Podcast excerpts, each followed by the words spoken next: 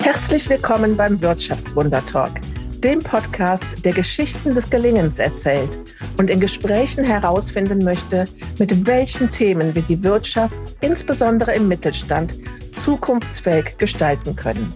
Ich bin Birgit Eschbach, die Gastgeberin des Podcasts und für dich auf der Suche nach dem Wirtschaftswunder 2.0.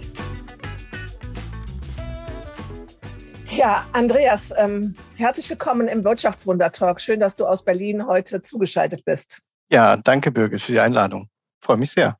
Weißt du, wir haben ja in den vergangenen Jahren so viel über das, äh, die neue Art zu arbeiten, New Work gesprochen, über das, was wir ändern müssen, damit ähm, ja, sich unsere Arbeitswelt verändert. Und äh, ihr als Steuerberater, äh, Klammer auf, so die innovativste und progressivste Branche, die mir einfällt, ihr seid da mal einen Schritt vorangegangen, habt bei euch in der Kanzlei, in den Kanzleien etwas radikal geändert. Nämlich, ihr arbeitet nur mit Steuerberatern und Beraterinnen. Wie seid ihr auf diese Idee gekommen? Na gut, die, die Idee hatte sich von Anfang an eigentlich so entwickelt. Ähm, die Kanzlei wurde auf der grünen Wiese von einem Steuerberater, Florian Fischer, gegründet. Und der hat natürlich schnell gemerkt, dass wenn er alles bearbeitet, dass die Mandanten das wirklich lieben. Ja, die Mandanten finden das einfach toll, dass alles aus einer Hand kommt und auch aus einer Hand, die eben alles kann. So, und ähm, so hat es sich das weiterentwickelt. Der zweite Kollege, der Dennis Reimann, der jetzt auch dann Partner in der Gesellschaft ist, der ist eben auch aus der Finanzverwaltung, der kann alles und so hat man zusammengearbeitet und seinen Mandantenstamm aufgebaut. Und die Mandanten lieben das. Es ist im Prinzip so, dass man qualitativ das beste Ergebnis liefert, indem man eben alles von Steuerberatern erstellen lässt. Seid ihr auf diese Idee gekommen, äh, eben äh, beim Start, dass der Florian gesagt hat, er hat noch gar keine Mitarbeiter und hat einfach erst mal losgelegt und hat dann gemerkt, das ist das Erfolgsgeheimnis oder war das eine bewusste Entscheidung? Na, ich denke, am Anfang müsste man ihn fragen. Am Anfang hat er viele Dinge ausprobiert. Ähm, er hat auch andere Kollegen gehabt und hat verschiedene äh, Dinge getestet, aber letztendlich hat er irgendwann die bewusste Entscheidung getroffen, zu sagen, wir machen das, wir ziehen das so durch. Der Markt dafür ist riesig, es ist Bedarf dafür da. Man merkt das auch in den Gesprächen mit den Mandanten, dass das, äh, dass, dass oftmals die Beratung ist, die die Mandanten auch wirklich haben wollen. Und irgendwann fiel die Entscheidung, das eben bewusst durchzuziehen.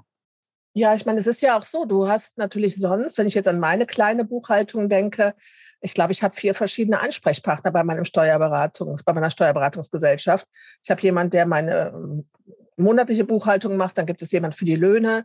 Dann habe ich natürlich den ähm, Steuerberater, mit dem ich das Jahresgespräch mache, den ich einmal im Jahr dann sehe und zwischendurch mal telefoniere, wenn komplizierte Dinge sind. Und dann habe ich noch jemanden, der mir die Umsatzsteuer aus dem Ausland ähm, zurückholt. Also von dem her finde ich diesen Gedanken toll und ich könnte mir vorstellen, dass das auch dazu führt, dass ihr viel mehr über die Mandanten wisst, was ja gut ist, weil man dann vielleicht auch mal Kennzahlen vergleichen kann. Ne?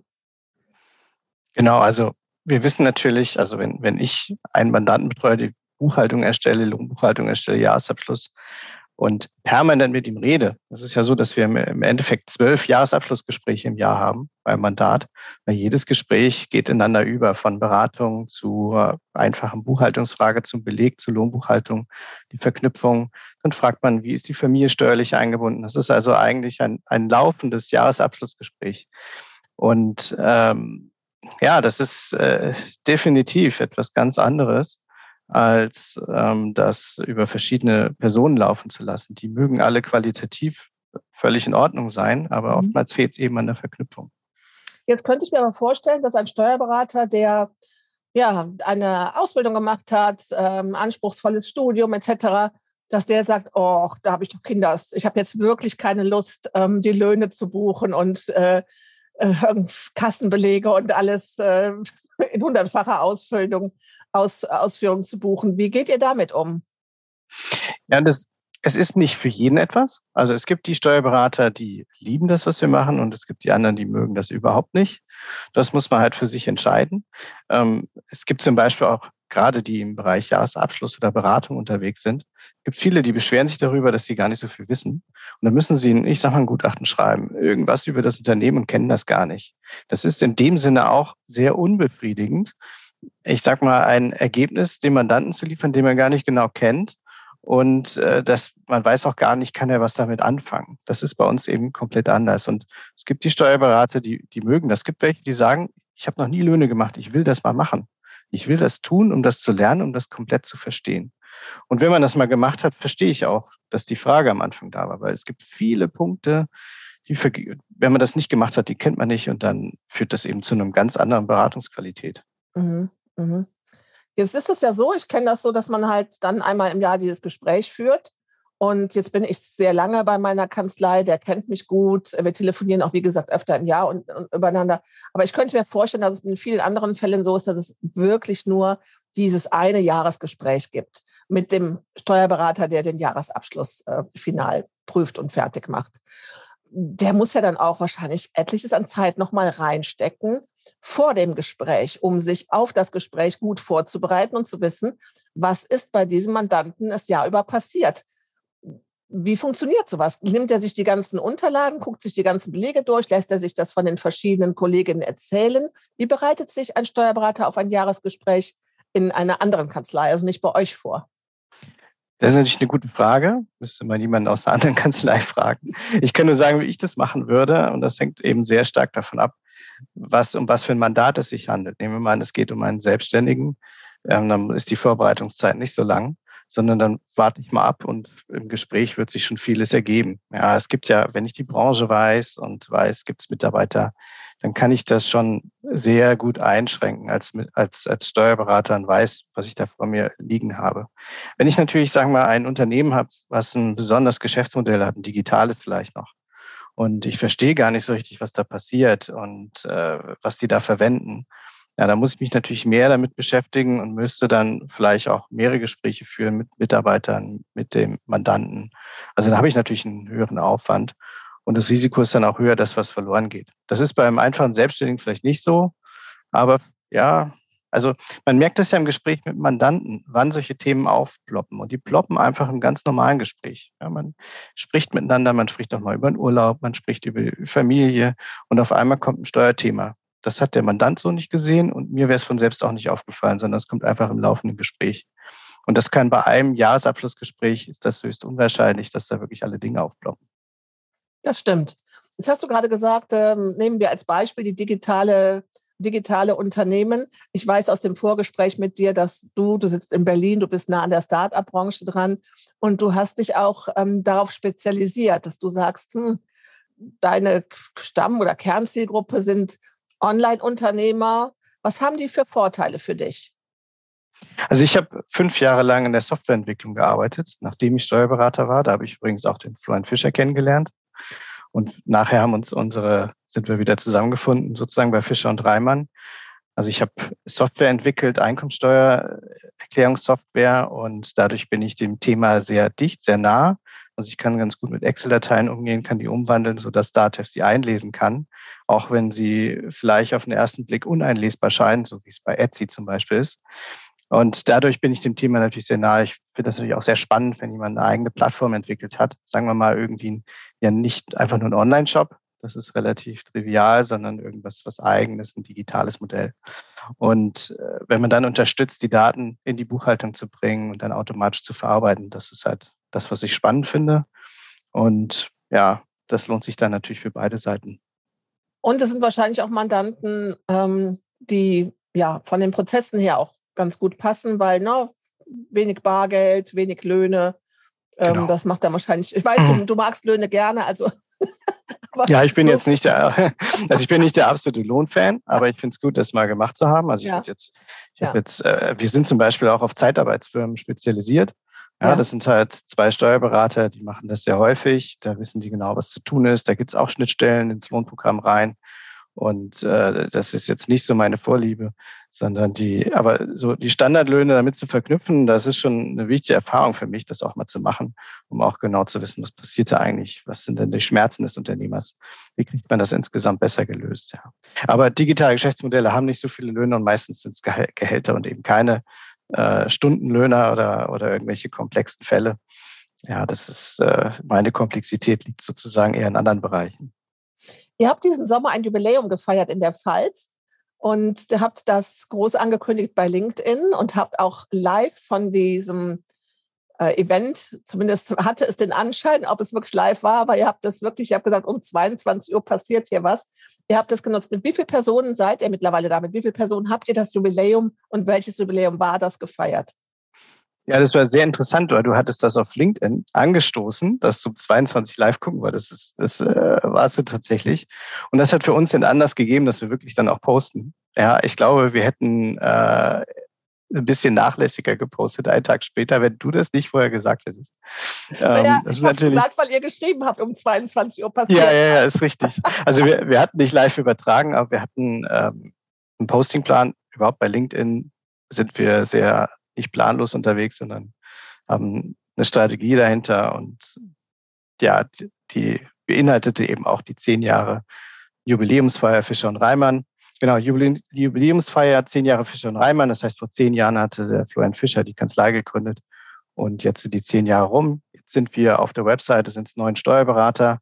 Wir haben aber schon über fünf neue eingestellt, die haben die Arbeitsverträge schon unterschrieben.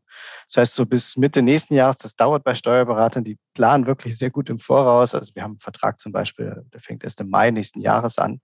Also kann man sagen, na, bis Ende des Jahres sind wir bestimmt so bei 15 bis 20 äh, Mitarbeitern. Also wir steigen. Auf der Feier selber waren ungefähr 100 ja, Personen, also waren auch die Mitarbeiter, Mitpartner eingeladen, Mandanten, andere ja, interessante Personen ja, war eine sehr große Feierlichkeit, also sehr, sehr spannend auch für uns. Ich sage immer, du bist so der, der Steuerberater-Influencer. Und das gilt natürlich genauso für den Florian und auch für euer Team. Ihr macht das ja, ihr macht das ja zusammen. Ähm, aber ein großes Kompliment. Das, was ihr da auf LinkedIn macht, hat, wie gesagt, dazu geführt, dass ich gesagt habe, naja, also den Samstagabend gucke ich kein Florian Silbereisen, sondern warte mal auf Fischer und Reimann. Und ähm, aber wie ihr das auch angeht und wie diese Strategie, die ihr dort verfolgt, die ist faszinierend. Das kann ich an dieser Stelle also auch jedem nur mal empfehlen, sich das anzuschauen. Es gibt ja immer noch landläufig so die Meinung, ach, diese Social Media, ach, das ist nur zeitraubend und dann ist es negativ und dann musst du dich mit ärgerlichen Kommentaren rumschlagen.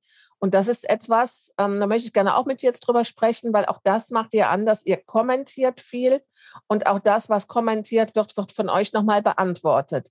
Erzähl uns doch mal ein bisschen was zu deiner Strategie, zu eurer Strategie und zu euren Erfahrungen, die ihr dort gemacht habt. Genau, also zunächst muss man sagen, wir haben auch vieles vorher ausprobiert. Ähm, ich habe auch vorher äh, bei anderen Firmen, haben wir viele Strategien getestet, ausprobiert und vieles funktioniert halt eben auch nicht. Ähm, also man muss sich schon exakt Gedanken machen, was man eigentlich erreichen möchte.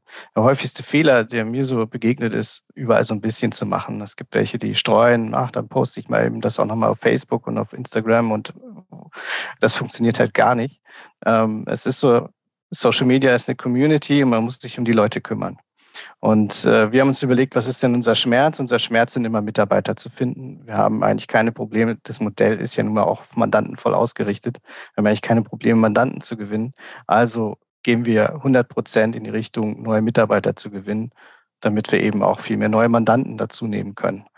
Und da hat sich LinkedIn als ideale Plattform für uns gezeigt. Das ist eben die Plattform, wo sich Business auf Business trifft, wo man Karriere also wo es eigentlich nur um diese Themen geht. Xing hat nur angedacht, äh, ist aber ausgeschieden, ist, finde ich, auf einen aussterbenden Ast.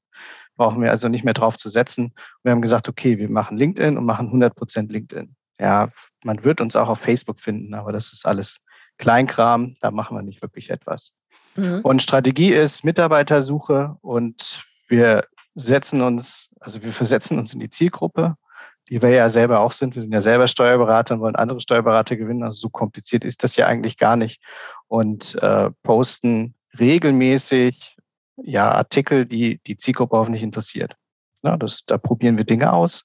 Und wir wollen eigentlich auch, dass die, den Leuten irgendwas Nützliches widerfährt. Ja, dass, äh, also dass sie was davon haben. Und sei es denn wenigstens Unterhaltung, aber eben etwas, was der Zielgruppe wirklich gefällt, was sie voranbringt. Weil wir davon überzeugt sind, wenn wir das tun, dann kommen die ins Handeln, dann haben die auch Nutzen davon und dann kommt man ins Gespräch. Und über diesen Ansatz denke ich, dass uns, ja, dass doch viele sich für unsere Kanzlei interessieren und auch zu uns wechseln werden. Was ja auch passiert. Also in Berlin sind wir zwei Steuerberater, also wirklich klein, für Berliner Verhältnisse. Und wir hatten schon Bewerber, die gesagt haben, sie kennen uns aus LinkedIn. Ja, und das fand ich natürlich sehr spannend, dass so eine, ich sag mal, für Berliner Verhältnisse Mini-Kanzlei doch, doch schon ein bisschen berühmt ist, dass man, dass man die halt kennt. Ja, das war, war schon für mich eine sehr große Erkenntnis. Also ich hatte ja auch dieses, äh, die, diese Erleuchtung. Ich habe einen Podcast gehört, in dem Florian Fischer das Konzept erklärt hat. Das Konzept eben zu sagen, wir setzen rein auf ähm, SteuerberaterInnen. Und dann habe ich bei LinkedIn zwei, drei Steuerberater, die da in meiner Welt waren. Und davon bist du einer, der mir aufgefallen ist. Und dann haben wir telefoniert oder gesprochen. Dann hast du gesagt, ja, wir machen das und das. Wir machen nur Steuerberater. Und ich habe gedacht, so, hä? Das hast du doch schon mal gehört. Krass, dann ist das jetzt wohl gerade echt so ein Trend bei den Steuerberatern.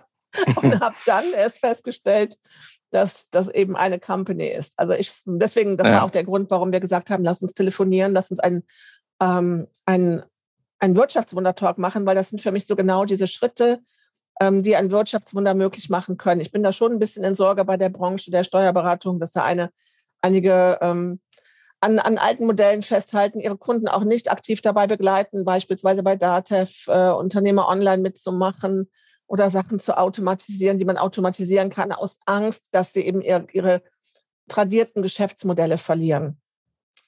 Du hast gesagt, wir hm. sprechen bei LinkedIn, geht es uns darum, Mitarbeiter anzusprechen was mir da auch aufgefallen ist, du kriegst heute, du merkst das schon, du kriegst heute ganz, ganz viel Honig um den Bart. Ah, das ist das. ich hoffe, du fliegst aus dieser Aufzeichnung raus. Und ja, das ist, äh, das ist wirklich, das ist wirklich super nett. Also. Dank, aber was danke. mir eben auch aufgefallen ist, zu einem, kann das ja jetzt sagen, gibt es noch einen anderen, der auch jeden Tag postet, einen anderen Steuerberater. Ihr habt so eine sehr wertschätzende, einen sehr, sehr wertschätzenden Umgang bei den Kommentaren und bei den Feedbacks das ist ja durchaus, wenn sich Steuerberater und Steuerberater unterhalten, die sind ja nicht immer einer Meinung. Da gibt es ja dann auch in den Kommentaren, da schon mal, da geht es ja schon mal heiß her, da werden ja. Sachen diskutiert. Ist auch richtig. Aber es geht ja darum, wie gehe ich dann mit dieser anderen Meinung um? Und da könnte ich mir vorstellen, dass das natürlich auch andere Menschen anspricht und die sagen, wow, die sind so nett und so charmant. Da habe ich Lust zu arbeiten. Also so gehen wir auch in, also so gehen wir auch miteinander um. Also das, was wir dort machen, machen wir auch in der Kanzlei. Also ich kann jederzeit, gut, mit Florian bin ich sehr gut befreundet, da kann ich sowieso ihn, ihn jederzeit äh, von der Seite ansprechen. Und äh, dann diskutiert man Dinge auch mal kontrovers. Äh, das, das passt alles ganz gut, aber andere Kollegen können das auch machen. Ja, der Turan aus Köln, der kann den Florian anrufen und dann kann man auf Augenhöhe miteinander diskutieren. Und äh, das ist immer natürlich ja, mhm. wertschätzend dem anderen gegenüber. Also mhm. das, da kennen wir, also wenn wir jemanden hätten, der da nicht so arbeiten würde, dann würde er wahrscheinlich nicht so, also er würde nicht zu uns passen und ja. dann würden wir ihn natürlich bitten, dann irgendwie dann doch einen anderen Arbeitgeber zu suchen. Das heißt, das müssen wir nach außen zeigen, so sind wir auch intern. Und ich sehe keinen Grund, irgendwie andere Leute irgendwie niederzumachen oder irgendwie schlecht über die zu reden. Sie haben, ich meine, Steuerberatung ist ein Geschäftsmodell, was grundsätzlich gut funktioniert. Es ist ein Riesenmarkt da man kann es auch nicht so einfach. Also man muss eine Prüfung bestehen, um das zu machen. Es ist eine sehr, also eine hochwertige und auch eine komplexe Leistung. Es gibt keinen Grund, schlecht über Kollegen zu sprechen. Mhm. Und selbst wenn jetzt kontrovers mal unter einem Post diskutiert wird, ja, natürlich vertreten wir unsere Meinung, aber das heißt nicht, dass wir jetzt die andere Meinung niederreden oder wie auch immer müssen. Die akzeptieren wir natürlich. Ja, absolut. Ich ja. kriege das so ein bisschen mit durch meinen Kollegen bei den Unternehmerdocs, den Andreas Willems, der ist äh, Sanierungsexperte und ähm, im Insolvenzrecht und mit Steuerberatung seit 20 Jahren beruflich unterwegs. Und der postet natürlich auch viele solcher Themen. Und da, da kriege ich dann manchmal eben so diese Tonality mit, ja. Und wenn dann so, werter Herr Kollege, ich möchte doch darauf hinweisen, dass, liege ich schon immer unterm Tisch und ja. ähm, finde auch so dieses Wording mitunter so, ja, also passt für mich nicht so ganz zu LinkedIn. Also das macht ihr schon ganz locker. Du hast es gerade angesprochen, ähm, die Ausbildung ist ja nicht ganz ohne, also Steuerberater zu werden. Wie ist eure Durchfallquote? Die ist ja bei Steuerberatern und Wirtschaftsprüfern, glaube ich, extrem hoch, oder? Genau, also die, die Durchfallquote bei der, ähm, ich glaube, schriftliche und dann mündliche liegt bei ungefähr 48 Prozent in den letzten zehn Jahren. Hatte ich neulich auch einen Post geschrieben, deswegen habe ich die Zahl noch so im Kopf. Das heißt, äh, knapp die Hälfte fällt durch. Und da muss man noch dazu sagen, nicht eingerechnet sind die Leute, die kurz vor der Prüfung ja, ich sag mal, nicht abgeben. Also man kann bis fünf Minuten vor der dritten schriftlichen Prüfung sagen, ich gebe die Prüfung nicht ab und dann gilt das als nicht angetreten. Man Andrea, darf die Steuerberaterprüfung ja auch nur dreimal schreiben und deswegen ja. ist es wichtig, dass man dann sozusagen, wenn man weiß, das wird nichts, dann gibt man lieber nicht ab und ja, hat noch einen Versuch mehr, ja. Ja. Das Andreas, ich verstehe, das ist etwas, was ich wirklich, wirklich nicht verstehe. Und zwar, ich behaupte mal, dass jemand, der sich auf den Weg macht, Steuerberaterin zu werden, dass das schon jemand ist, der von Haus aus weiß, das ist ein Studium, da geht es um Fakten, da muss ich fleißig sein, da muss ich mich hinterknien. Ich will jetzt keine, ich möchte jetzt kein anderes Studi keinen anderen Studiengang schlecht reden, aber du kannst hier in Deutschland so den einen oder anderen Bachelor in irgendeinem Spezialistenfach, was irgendwas mit Management drin hat, da kannst du dich wirklich durch eine Biergarten-Sommersaison ähm, schön, schön durchtrinken und bestehst trotzdem den, den Schein. Und bei Steuer, bei eurem Thema, das ist, da sind doch Menschen, die schon mal, die schon mal von Haus aus wissen, ey, da muss ich mich echt hinterknien. Wie kann das sein? Und ich, ich sehe euch auch nicht so viel in dem Biergarten sitzen im Sommer. Wie kann das sein, dass so eine große Durchfallquote da ist? Da ist doch irgendwas falsch im System. Ja, vor allem, wenn man das mit äh, Rechtsanwälten vergleicht und also bei Rechtsanwälten ist das so, das zweite Staatsexamen hatte ich auch geschaut, da sind wir so bei 90 Prozent Bestehensquote. Die ist also recht hoch. Natürlich sind vorher schon welche gesiebt worden beim ersten Examen und viele treten da auch nicht an. Aber das ist so ein Vergleich 90 Prozent. Und wenn man bei der Steuerberaterprüfung ins Detail schaut, da gibt es nämlich eine Berufsgruppe, die besteht auch zu 90 Prozent. Das sind die Diplom-Finanzwirte. Das heißt, die, die bei der Finanzverwaltung studiert haben und dann in die Prüfung gehen, die haben eine also überaus höhere Bestehenschance. Da gibt es natürlich, wird auch kontrovers diskutiert, woran das liegen könnte. Ähm, ob das jetzt die Prüfung ist eben auf Diplom-Finanzwirte ausgerichtet, eher von der Finanzverwaltung aus, mag alles sein, aber es, äh, es muss ja noch andere Gründe geben, als äh, dass jetzt sozusagen die Prüfung jetzt ausgerichtet ist, eben auf Leute aus der Finanzverwaltung. Ja. Das heißt, das ist auch nochmal wichtig für alle, die jetzt nicht vom Fach sind. Du arbeitest ja parallel. Also die haben ihre beruflichen genau. Erfahrungen und Begleitungen die dann nochmal dazu helfen, dass ich äh, gut für die Prüfung vorbereitet bin. Genau, also der, der Standard, also so habe ich das auch gemacht. Ich habe Wirtschaftswissenschaft studiert. Das ist so, wie du gesagt hast, das konnte ich im Biergarten bestehen. Ähm, ja, nicht ganz. Also es, aber es war doch relativ human. Dann bin ich in die Steuerberatung gegangen, habe es mir eigentlich relativ schwer gemacht, weil ich mich gleich spezialisiert habe. Äh, ich bin zu einer großen Big Four Gesellschaft und habe mich auf Auslandsentsendungsfälle spezialisiert, das heißt Einkommensteuerfälle, mit internationalem Bezug. Das hat so mit der Steuerberaterprüfung fast nichts zu tun. also habe wirklich kaum eine, eine Situation, die auch in der Prüfung drankommen könnte. Und bin dann aber recht früh in die Prüfung gegangen. Also zwei Jahre gearbeitet, raus aus dem Studium. Und bei Big Four arbeitet man ja auch vielleicht auch nicht wenig. Und hatte dann aber durch eine Förderung vier Monate Zeit, mich vorzubereiten, Freistellung, dann voll Power in diese Prüfung rein und habe wirklich gerade so bestanden. Es war äh, bin halt ein Prüfungsmensch und habe vielleicht noch ein bisschen Glück gehabt. Ja, es ist schon äh, der absolute Wahnsinn gewesen. Ja, wenn man das mal vergleicht mit jemandem aus der Finanzverwaltung, der vielleicht auch gearbeitet hat dazwischen, aber der drei Jahre wirklich Steuerrecht studiert hat und der gelernt hat, diese Prüfung zu schreiben, das macht dann schon einen Riesenunterschied. Gibt noch einen, übrigens einen anderen Fall. Man kann über einen Steuerfachangestellten, Steuerfachwirt, kann man auch den Steuerberater bestehen, also über einen Ausbildungsberuf. Da sind die Chancen also noch geringer. Ja, wenn man das an, also da weil man vermutlich auch nicht die Erfahrung hat, die, die Klausuren zu schreiben. Das hat vermutlich nie, überhaupt nichts mehr mit der Praxis zu tun. Ja, ist, ist sehr, äh, sehr hart. Ja. Und ist das jetzt nicht ein wunderschöner Übergang äh, ja. zu, dem, zu dem 22 Uhr Big Bang? Genau, 22 und Ich äh, bin das, sicher, dass unsere Zuhörer wissen wollen, was war denn da jetzt um 22 Uhr an diesem Samstag? Genau, wir haben äh, bei uns in der Kanzlei sind viele, die über die Finanzverwaltung zu uns gekommen sind, also die, die, ich sag mal, zu bestehen, zu Steuerberaterprüfung den einfachen Weg gewählt haben. Und daher wissen wir ziemlich genau, was dort passiert in der Vorbereitung, wie eben die Leute dazu gefördert werden, die Prüfung zu bestehen. Man hat im Prinzip ein duales Studium und durchläuft alle Bereiche der, der Steuerberatung und wechselt immer ab. Das gibt es in dualen Studiengängen auch, allerdings mit dem Unterschied, dass die beim Finanzamt wirklich da durchgezogen werden und stärker unterstützt werden. Und dieses Modell, ja, adaptieren wir, setzen das auf und haben deswegen die Akademie 100 gegründet, indem wir genau dasselbe für ja Steuerexperten machen, die im Studium sind oder danach oder nach dem Studium und sich auf einen Steuerberater vorbereiten wollen, die Praxiserfahrung sammeln wollen, aber dies auch mit der Theorie verknüpfen wollen. Ja, das, das erreichen wir mit der Akademie 100. Und 22 Uhr haben sie verkündet, die Akademie, zusammen mit unseren Unternehmenszielen. Die sind doch sehr, ich sag mal, sportlich, aber wir haben einen Plan dahinter, dass das funktioniert. Zum einen wollen wir 250 Steuerberater in unserer Kanzlei haben bis Jahr 2030, also in acht Jahren. Und 50 das von diesen. Das muss man nochmal sich auf der Zunge. Das, ja, wir jetzt 250, so das ist, äh, das ist ein ordentlicher Sprung. Also das ist ein ordentlicher 250, Sprung. 250 Berufsträger, Steuerberater, Steuerberaterinnen. Und 50 von diesen wollen wir über unsere eigene Akademie ausgebildet haben. Das ist unser Ziel.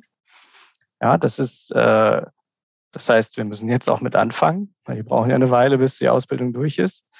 Ähm, aber die, ja, die Konzepte stehen. Die Akademie ist gestartet. Und äh, von daher denke ich, dass äh, das ist einmal ein super Angebot. Gerade in Ludwigshafen ist die Uni auch sehr, sehr in der Nähe, sodass man ja dort studieren kann, kannst du aber drüber gehen und kann die Praxis dazu lernen und eben auch die Verknüpfung. Das Entscheidende ist ja, dass man, also das lernt man beim Finanzamt, man lernt das große Ganze. Man lernt äh, wirklich die, die über, den Überblick zu haben über alle Steuerrechtsgebiete. Wie funktioniert das? Wie ist das miteinander vernetzt? Was ist das, was ist das Ziel? Das habe ich zum Beispiel nicht gelernt, sondern das habe ich schon irgendwann gelernt, aber eben mühsam über den Praxisweg und Dinge ausprobiert. Das war bei mir ein sehr, sehr mühsamer Prozess. Der hätte eigentlich am Anfang sein sollen. Ich bin auch da nach wie vor der Meinung, ähm, ich bin ja 56 Jahre alt und komme aus der Zeit, als es, äh, du hast entweder BBL oder VBL studiert. Also wenn du dich mit, äh, ja, wenn du dich mit Wirtschaftsthemen beschäftigt hast. Und heutzutage gibt es ja, ich weiß nicht, wie viele Untergruppen. Also was alles, jemand, der sagt, ich möchte BBL studieren, macht das aber an einer privaten Schule, macht einen Bachelor. Was es also alleine an einer, bei uns in Bad Honnef, an einer IOBH für verschiedene Studiengänge mit Spezialisierungen auf Nischen, Nischen, Nischen gibt. Äh, da bin ich immer sehr, sehr skeptisch, weil wenn eine dieser Nischen, äh, Flugfahrt, äh, Luftfahrt, was weiß ich was, oder Eventmanagement, wenn eine dieser Nischen aus irgendwelchen Gründen, die wir in den letzten zwei, drei Jahren erleben durften, ähm, zusammenbricht, dann hänge ich in dieser Nische drin. Also deswegen bin ich auch mal ein großer Freund davon, geht wieder an die, an die ganz klassischen Universitäten und macht wieder ganz klassische BWL als Basis. Welche Leute holt ihr, rekrutiert ihr denn oder sucht ihr für eure Akademie? Das heißt, was ist so euer, was sind eure Wunschkandidaten, die ähm, ihr dann ausbildet? Was haben die für einen Status quo, wenn die zu euch kommen?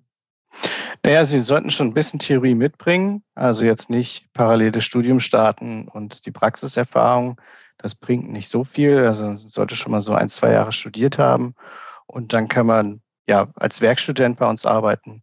Oder eben man hat das Studium schon beendet und möchte Praxiserfahrung, also eigentlich in, wie in der klassischen Kanzlei. Nur bei uns ist es eben, ich sag mal, eine Ausbildungskanzlei oder Weiterbildungskanzlei, wo wir eben darauf achten, dass derjenige auch das macht, was er nachher für die Prüfung auch besteht. Weil wir wollen ja, dass die Leute bestehen. Ansonsten können wir bei Fisch und Reimern die ja nicht übernehmen. Also wir, bei uns ist wichtig, dass die Steuerberaterprüfung bestanden wird. Und deswegen, ja, entweder nach dem Studium auch Diplom-Finanzwirte, die noch zwei Jahre brauchen. Ja, die sind natürlich super. Die äh, lernen bei uns alles, was sie von Dativ brauchen. Sie lernen eben auch die gesamte Bandbreite und nicht irgendwie, naja, die Mandanten, die eben gerade abgearbeitet werden müssen. Das ist, glaube ich, der feine Unterschied. Ähm, ich hatte ja ähm, also wir hatten das bei LinkedIn auch, auch so geschrieben. Ich hatte das auch so gesagt, dass eigentlich sind wir Steuerberater selber schuld, dass die, dass die Bestehensquoten so niedrig sind. Natürlich nicht zu 100 Prozent. Es gibt viele Faktoren, aber zum großen Teil sind wir es schon selber, weil wir Leute aus der Uni nehmen und die, die nehmen wir eben als Mitarbeiter und die sollen die Sachen abarbeiten. Aber die haben jetzt nicht unbedingt was mit der Prüfung zu tun. Und je spezialisierter man ist, desto schwieriger wird es, ja. Mhm. Jetzt kann ich mir vorstellen, wenn ihr diesen Weg macht und diese 50 ausgebildet habt, dass es auf die einen unglaublichen Run auf dem Markt gibt, weil das ist ja dann genau das, was sich jeder wünscht. Also die Generalisten, die alles können, die dann eine so gute Ausbildung haben. Ähm, was bietet ihr denen nachher an? Was ist so der Plan? Ich bin mir sicher, das kannst du mir nicht erzählen. Ihr habt nicht nur bis 2030 gedacht. Was, was ist euer Konzept? Was macht ihr mit den ähm, ausgebildeten SteuerberaterInnen von eurer Akademie? Ja gut, wir machen dasselbe, was wir auch anderen anbieten. Ja, wir bieten eben eben eine ja, eine, es ist ein Angestelltenverhältnis, aber letztendlich fühlt sich das an wie eine freiberufliche Tätigkeit. Bei Fischer und Reimann hat man eben gewisse Freiheiten, die man bei anderen Kanzleien nicht hat. Ich kann zum Beispiel als angestellter Steuerberater mir meine Mandanten auswählen. Also ich kann sagen, dieses Mandat möchte ich betreuen, diese Branche möchte ich gehen. Ich kann auch mein Spezialgebiet aussuchen und ich kann auch selber entscheiden, wenn ich Mandat nicht mehr betreuen möchte. Wenn es aus irgendeinem Grund nicht mehr funktioniert, da muss man sich von dem Mandat trennen. Und das hängt auch nicht mit dem Honorar zusammen, sondern wichtig ist, dass ich mich als Steuerberater wohlfühle. Und dann kann ich mir eben die Mandanten zusammen, ja, das kostet eben, dauert eine gewisse Zeit, aber dann kann ich mir meinen Mandantenstamm aufbauen, der mir wirklich gefällt. Habe aber im Gegensatz zu einer Selbstständigkeit, habe eben aber auch immer die Möglichkeit einer Vertretung. Ja, also ich kann auch in Urlaub fahren, ohne dass die Kanzlei stillsteht. Was eben vielleicht bei einer Einzelkanzlei wird, wird dann halt schwierig. Ne? Ja, das sind, das sind so die, die Vorteile, die man bei uns hat. Und ja. äh, wir haben relativ, das heißt relativ hohen Stundensatz. Es gibt Kanzleien, die haben noch einen höheren. Aber kann man ruhig sagen, 250 Euro die Stunde für alle Leistungen. Das heißt, wenn man eine gewisse Zahl an Stunden arbeitet, die weiter berechenbar sind, dann kommt man eben auf einen ganz ordentlichen Umsatz und entsprechend kommt man eben auf ein recht hohes Gehalt. Also ja, in einer gewissen Zeit kann man bei uns ganz gut verdienen. Das heißt, das sagen. Angestelltenmodell ist so, du ähm, wollt ja auch weiter, also du bist ja in Berlin, Florian ist in der Pfalz, ihr habt Köln, also dann sind ja auch mit den 150 neuen SteuerberaterInnen, die kommen, ja natürlich auch, denke ich mir, weitere Standorte geplant, sodass die sich vielleicht auch aussuchen können, ich möchte jetzt zurück nach Kiel und möchte dort eben ähm, den Standort eröffnen. Mhm. Die sind aber immer noch alle angestellt dann, haben aber den, die Möglichkeit, nicht ein, über ein Fixum, sondern über die Art und Weise und die Menge, die sie arbeiten, die Mandanten, die sie betreuen, die Stunden, die sie abrechnen, das zu steuern, was sie verdienen. Das habe ich richtig verstanden. Genau, also es gibt, ähm, wir haben generell schon fixe Gehälter, aber wir reden halt offen drüber, jeder rechnet selber seine Mandanten ab. Das geht auch ganz einfach, muss keinem Angst machen. Das ist äh, eigentlich das befriedigende Gefühl am Ende der Arbeit. Dann stellen wir die Rechnung. Eine Minute später geht die E-Mail mit der Rechnung raus und ähm, jeder weiß also, was er abrechnet. Und somit hat man ja den Arbeitgeber auch in der Hand und kann darüber sprechen. Also wenn jemand bei uns 300.000 Umsatz macht, dann hat er natürlich gute Karten fürs nächste Gehaltsgespräch und er kann jederzeit ja auch ein Gehaltsgespräch führen. Es gibt da keine, keine äh, fixen Regelungen. Ja, aber es kann auch, es gibt eben Leute, die wollen lieber die Freizeit optimieren und dann ist das auch okay, wenn die sagen, also das, sie haben ein ordentliches Gehalt, arbeiten aber halt weniger als 40 Stunden. Das ist völlig in Ordnung. Ähm, ja, dann optimieren ihre Mandanten so, dass möglichst alles automatisch funktioniert. Hauptsache die Mandanten sind glücklich. Also das ist, das ist okay. Ja, es gibt, da muss man noch dazu sagen. Da, genau, vielleicht noch, alles gut. Es gibt, muss man vielleicht noch dazu sagen, es gibt äh, zwei Karrierewege bei uns. Das eine ist die des Steuerexperten. Das ist über die, den Weg, über den wir gerade gesprochen haben. Das heißt, ja, ich spezialisiere mich in eine Branche oder auch nicht. Ähm, ich arbeite meine Fälle ab. Und der andere ist der des Niederlassungsleiters. Der Niederlassungsleiter, der wird schon Anteile haben. Da gibt es eine GmbH, die vor Ort gegründet wird. Das heißt, der ist auch Gesellschafter. Der kriegt im Prinzip für ein Apple und ein Ei seine Gesellschaft gegründet und kann die ja fast kostenlos mit aufbauen, hat dann Gesellschaftsanteile, also muss nicht 200.000 mitbringen, sondern vielleicht fünf. Und äh, der leitet die Niederlassung. Das heißt, da können eben weitere Steuerberater auch ja, starten. Wir werden in Stuttgart jetzt die nächste Niederlassung gründen ja, 2023, das ist, äh, das ist schon fix. Ja, da gibt es eben jemanden, der den Niederlassungsleiterweg geht. Heißt nicht, dass er mehr verdient. Es kann auch sein, dass der Experte mehr verdient. Ja, das, äh, das hat damit nichts zu sagen. Es hängt einfach nur zusammen, was man halt lieber macht. Ja. Das heißt, ich könnte auch zu euch kommen, könnte sagen, ich möchte gerne 20, 30 Stunden die Woche arbeiten und ähm, dann habe ich bei euch auch eine Karrierechance. Ja, das ist gar kein Problem ähm, solange man so viel Umsatz macht, dass man den DATEV-Anschluss bezahlen kann. also, okay. naja, es gibt gewisse Untergrenzen. Da kann ich beruhigen, den kann sogar ich bezahlen. naja, die, äh, die DATEV-Gebühren für, also ist jetzt nicht Unternehmen online, sondern so. äh, wir nutzen DATEV ASP, das ja. sind schon das sind schon ein paar hundert Euro pro Person pro Monat. Aber ähm, das, deswegen meine ich, wenn jemand fünf Stunden oder zehn Stunden im Monat arbeitet, dann, dann lohnt es sich halt nicht. Ja. Ne? Man muss schon so halbtags muss schon drin sein. Aber es ist, finde ich, einen spannenden ja. Ansatz, weil auch das ist natürlich toll, dass ich äh, sagen kann, wir sind ja, waren ja bei dem Thema ähm, New Work, ähm, selbstbestimmtes Arbeiten, die Entwicklungen, die wir gerade beobachten. Wir diskutieren ja ähm, glaube ich, gerade wieder so die falschen Sachen ne, mit 42-Stunden-Woche mhm. statt 40-Stunden-Woche, anstatt zu sagen, hey, was sind die Aufgaben und wie kann ich die machen und nicht äh, in, mit welchen Arbeitszeitverträgen. Also deswegen finde ich auch diesen Weg sehr spannend, dass ich den bei euch gehen kann als Angestellter Steuerberaterin, ohne dass ich ein schlechtes Gewissen haben muss, zu sagen dann, boah, da lasse ich die anderen Kollegen hängen, die haben so viel zu tun, überall ist Druck und jetzt sage ich, ich möchte halt nur, ähm, möchte, möchte da eben weniger, weniger arbeiten.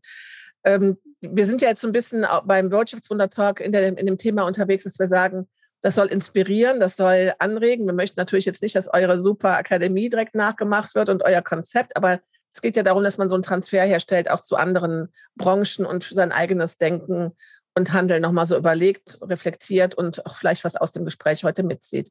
Deswegen möchte ich gerne nochmal nach diesem Weg fragen. Gab es auch so einen Punkt, wo ihr überlegt habt, naja, wir könnten ja auch anstatt jetzt ähm, das mit Angestellten also mit angestellten Mitarbeitern zu machen und mit Niederlassungen, ihr könntet den Weg ähm, eines Franchise-Unternehmens gehen. Habt ihr darüber auch mal nachgedacht? Und wenn ja, also, was war der Weg, ist nicht, der Grund, es nicht zu machen? Also wichtig ist ja bei uns, dass das Modell so beibehalten wird. Ja, also wir wollen nach außen Fischer und Reimann bedeutet, die Arbeit wird von Steuerberatern und Steuerberatern erledigt. Und äh, das erreicht man nicht, wenn man nur die Marke verkauft und dann macht derjenige in seiner Gesellschaft, was er will.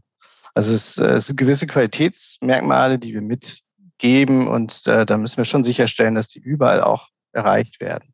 Wir nutzen zum Beispiel für ASP über alle Standorte hinweg. Ja, wenn zum Beispiel ein Mandat wechseln möchte von einer Niederlassung zur anderen oder ein Mitarbeiter von einer Niederlassung zur anderen, dann ist das alles völlig problemlos möglich. Ja, da ändert sich fast nichts. Auch dieses Telefon, das werden wir über alle vier Standorte, jetzt haben wir es über drei Standorte, über vier Standorte, ja, das wird übergreifend genutzt, wird auch über für ASP genutzt. Das muss alles natürlich, also das muss alles auch so funktionieren. Wenn wir das einfach nur die Marke rausgeben und machen ein gutes Marketing nach draußen, dann wird uns das auf die Füße fallen, wenn nachher dieses, das Arbeitsergebnis nicht dazu passt. Ja. ja. Äh, ich, äh, das wäre mal ein interessantes Thema auch für einen, für einen Wundertalk, ähm, das Thema Franchise. Ich habe mal so eine Zahl gehört, dass eben im einschlägigen Bereich auch nur Franchise-Unternehmen funktionieren und alle anderen innerhalb von wenigen Jahren wieder ähm, eingestampft werden, weil es eben nicht funktioniert. Ja, es gibt so, mhm. wenn man durch die Fußgängerzonen sieht, dann sieht man so ein paar, und denkt sich, wow, klasse, aber das ist weit entfernt von dem, was halt probiert und dann wieder zugemacht wird, möglicherweise aus genau den Gründen. Ja, ich meine, Franchise kann ja auch sehr einengend sein. Das heißt jetzt nicht unbedingt, dass sozusagen äh, alles möglich ist, aber ich, das, was eben bei uns der Fall ist, dass wir ja, uns wirklich interessieren für die einzelnen Standorte, dass wir miteinander reden, dass wir zusammenarbeiten und nicht einfach nur sagen, jetzt machst du in Stuttgart machst deine Sache in Köln machst du die andere und Hauptsache das Ergebnis stimmt und äh, keine Rede schlecht über uns. Nee, sondern wir arbeiten zusammen. Wir haben auch Team-Meetings übergreifend, einmal die Woche, in wir alle Steuerberater zusammensitzen, online, wir uns austauschen. Klar, wenn es mehr werden, dann müssen wir das umorganisieren, aber letztendlich, wir arbeiten miteinander und äh, das, das ist halt das Entscheidende. Ja, und ähm, jetzt habe ich aber gesagt, ne, bei LinkedIn macht ihr da eine tolle Arbeit, es fällt auf. Und ihr habt jetzt äh, das Jubiläum gefeiert und ihr habt jetzt zum Jubiläum eure Ziele verkündet. Also das auch ganz selbstbewusst und sehr offen gemacht. Also es gibt da ein Video, wo gesagt wird, das haben wir vor. Das heißt ja auch, dass jemand 2030 da gucken kann, na, was haben sie denn da erreicht? Äh, ich finde diesen Schritt unglaublich mutig. Ich finde den toll es entspricht natürlich auch dem, was man immer auf diesen amerikanischen Seminaren hört. Formuliere deine Ziele, kommuniziere deine Ziele, schreib sie auf deinen Kühlschrank. Ähm, von, habt ihr, wo kommt dieser Spirit her?